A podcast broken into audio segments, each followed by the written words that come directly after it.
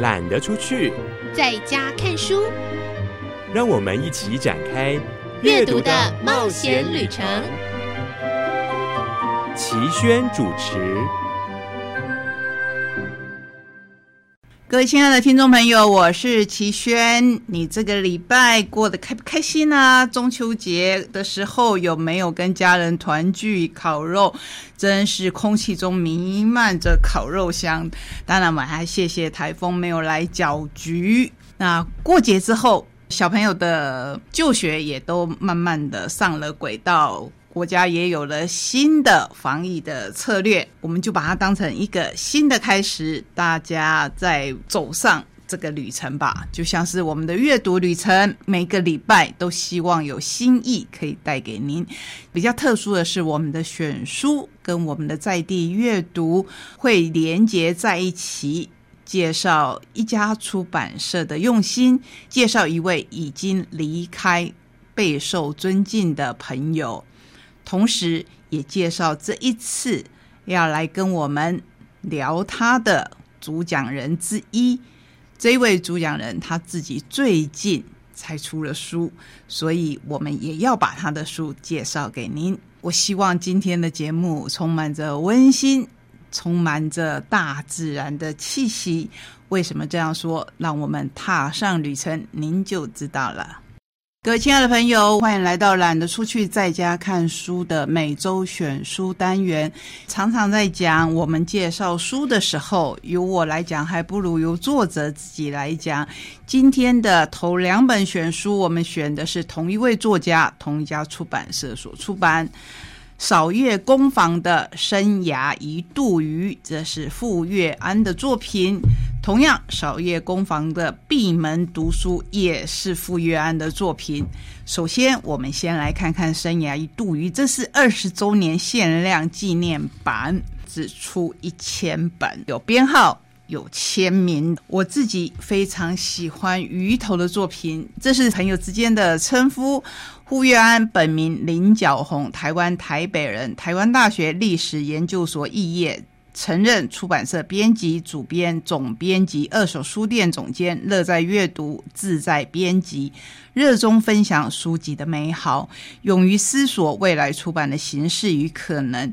近年来，陆力筹办真本古籍拍卖会，再现纸本的价值。他的作品有，就是我们这一本《生涯一度鱼》，杜鱼头的旧书店地图，天上大风，我书。书人行脚，册页流转，一心为尔，还有父子等等。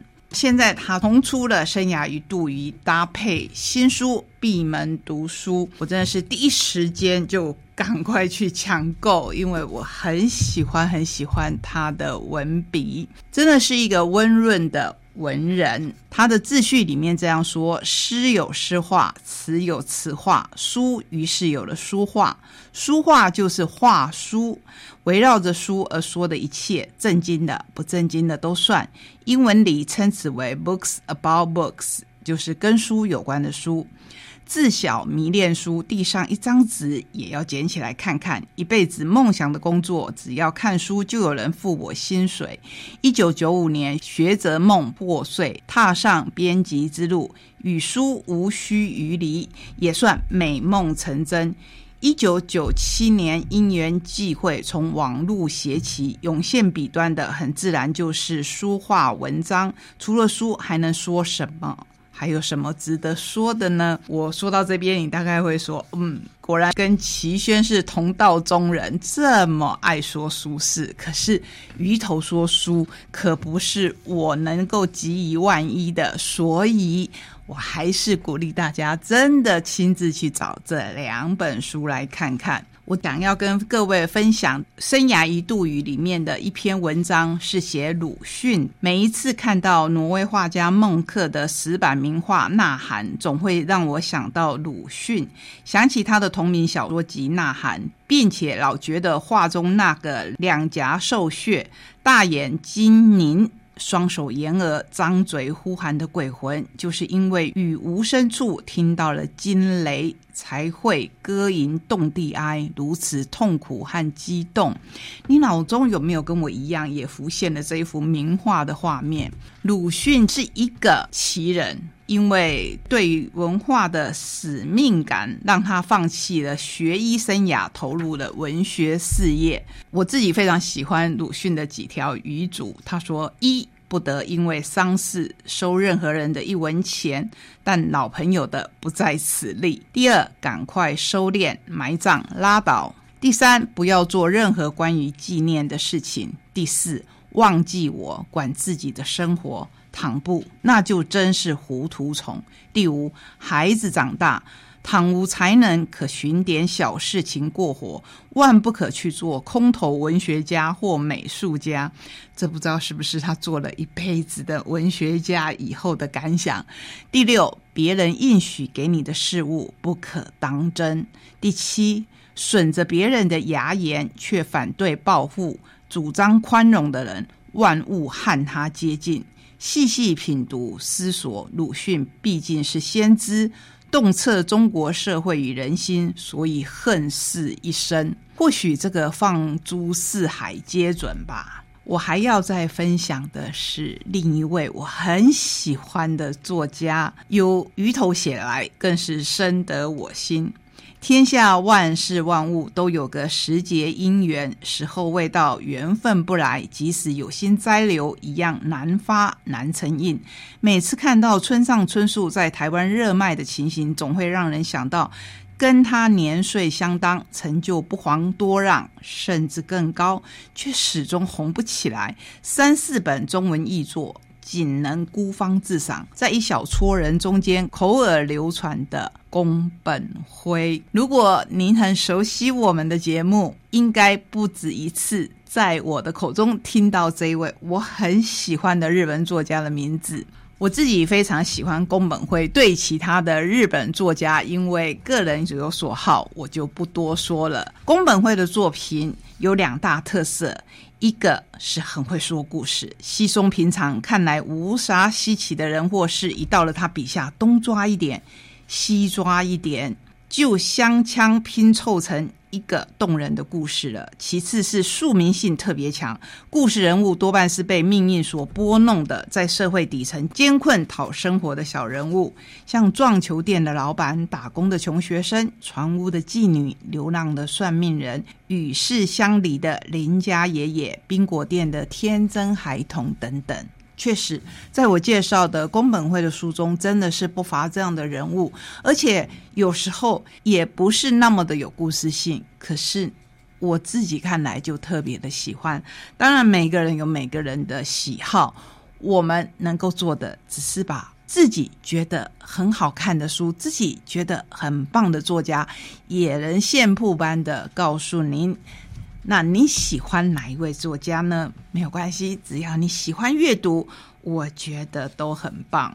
本来还想跟你分享写《大亨小传》的惠兹杰罗，以及写《能写》的楚门卡波提，不过碍时间的关系，我们来介绍他另一本《闭门读书》。《闭门读书》这个书名的由来呢，是。因为我们现在在大义里读书，大义的大至少有两层意思：一是范围之大，地球人口约七十九亿，短短一年多的时间，COVID-19 确诊人数高达十九亿，几乎四个人就有一个人染疫，死亡四百多万，病毒肆虐之大，危害之惨烈，二次大战以来仅见。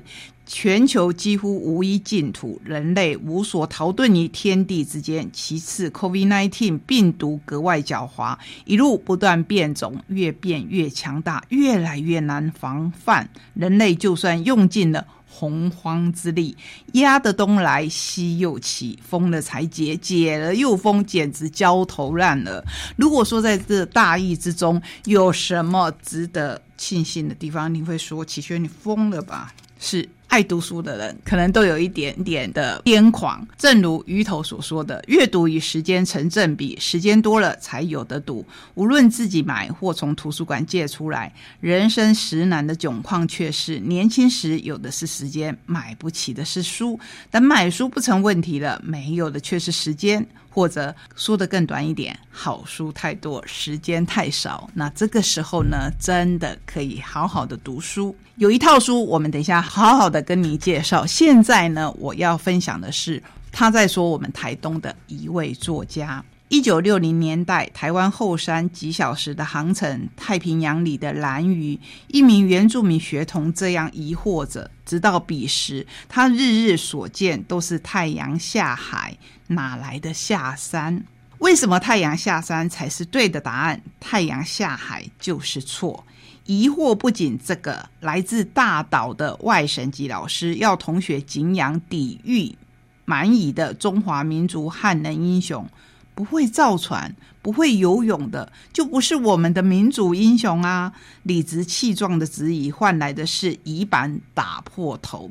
慈岛小学老师几乎都是不适任教师，他们被发配到省境之东，自暴自弃，把学童当成免费奴仆，要他们捉田蛙、鳗鱼。剪裁、生活、煮饭、收拾碗筷，一做就是一学期。然而汉人老师未曾留过一口饭给我们吃。唉，我自己读到这边，真的是满心的凄然。这一位作家，我想只要是对台东少有认识的人，应该猜得到他是谁了。不过我们继续来看鱼头怎么写他。这书可以当成长小说看，尤其离乡背景的四名少年，因为白能会神户为了省他七天的伙食费的钱，近乎命令的叫我们去做苦役，而被安排到中央山脉林班打工，饱尝扶劳汉人剥削，七天苦工一点没少，却只能领到其他原住民三分之二的工资，因为他们是海里来的锅盖。最后，为了少走一天一夜的山路，不得不趴卧在几乎光溜溜的巨木上，毫无复然的随着高山六索翻越三座山头，终于醒悟到了：我们的生命当然是没有价值的，若说有，也只能依靠祖灵庇佑我们了。我只读到这边，相信我们台东人读到鱼头这样写的时候，已经可以完全猜到这一位作家是谁了。华语文学只有陆地，而且是对峙的文学；城市文学遥遥矣的岛屿文学只有海鲜店，没有海洋，没有鱼类的情绪文学。我的岛屿文学是海洋的，是潜水环境文学，鱼类说话的文学，造船划船的文学，也是被歧视的文学作品，但不是被殖民的文学，是我独创的海洋岛屿的翻译文学。夏曼这段话讲的含糊，一如他在书中有些用字遣词很不精准。譬如“我不要请客你”，双手挖了多少重的海水，脚掌踢了多大的海水，但这种“野”就是狂野的“野”，或许才是台湾文学最不容忽视的未来源头活水吧。婆娑之洋，美丽之岛，禁锢太久都蒙尘了，请换个方向看看大洋。洗一洗，我很喜欢鱼头的这一本闭门读书，因为他在每一篇的后面都附上到底是读了哪一部作品，有了这样的一篇文章让我们分享。好，这是今天跟您介绍的热腾腾的头两本选书，跟我们今天要介绍给您的活动都有关系。等一下，我们就来介绍。另外三本非常可爱的选书，首先要跟你做个更正，这个更正不是小小的哦，这个更正是非常重大的。希望呢有听到我们今天分享的朋友们可以记住这件事情。我非常非常感谢我的主任，因为他说我们不能只称夏曼为夏曼，我们要称他为夏曼兰波安，因为。这是南语达悟人他们特有的名称方式。如果你只称呼他为夏曼，那就只是爸爸的意思。夏曼兰坡安就是兰坡安的爸爸，这样才是他的全名。好，我们接下来要介绍的三本选书非常的特殊，也跟我们接下来要介绍的活动有关。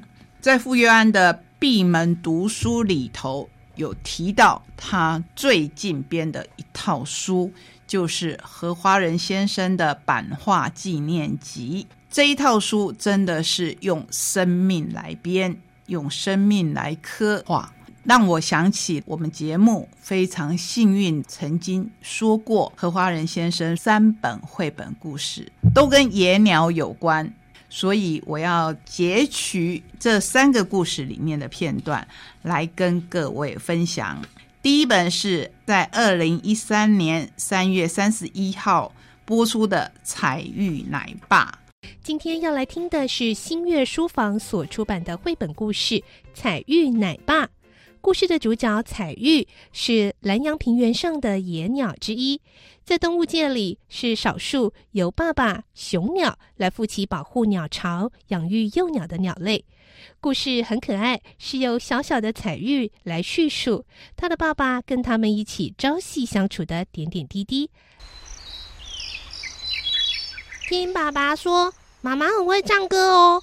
在我们出生以前，有一天，妈妈唱了一整晚的歌，于是爸爸就被她美妙的歌声给吸引住了。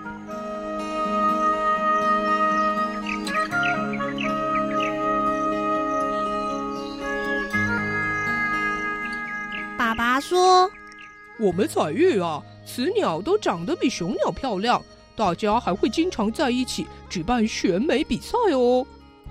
我们猜啊，妈妈一定是里面最美的，所以爸爸才会追求妈妈。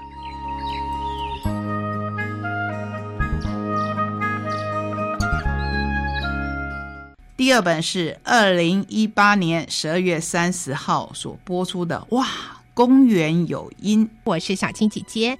今天我们要来听的是由大安森林公园之友基金会所出版的绘本。哇，公园有音，在都市中能够看到老鹰很特别吧？而借着今天的故事，我们一起来听听老鹰是怎么在城市中的公园里栖息生活，甚至繁衍下一代呢？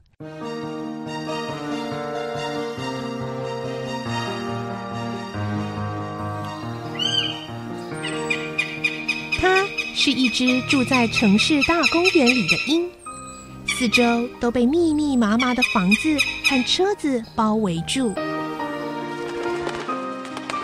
它要有大胆的飞行技术，才能穿行于拥挤的街道通行。在公园里，它是最神气的一只鹰。它一出现，鸟群马上散去。第三本是二零二一年六月二十七号所播出的《风中有音》，同时也是何华仁先生最后的遗著。今天我们要来听的是新月书房的绘本《风中有音》。你曾经抬头看天空中的老鹰吗？绘本的作者何华仁有许多以野鸟为主题创作的绘本故事，而今天这本《风中有音》。将会带我们看到台湾各种不同的老鹰，它们不同的面貌和飞翔的姿态哦。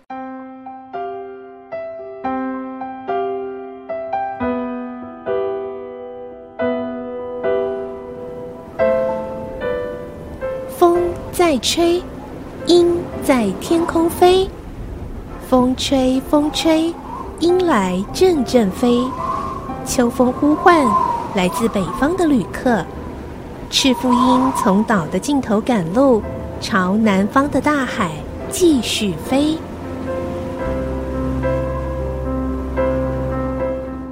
下一次你可以抬头看看天空，不论你在乡间或者城市，看看你能够看到哪一种老鹰呢？希望这美丽的生物能够永远平安的在这块土地飞翔。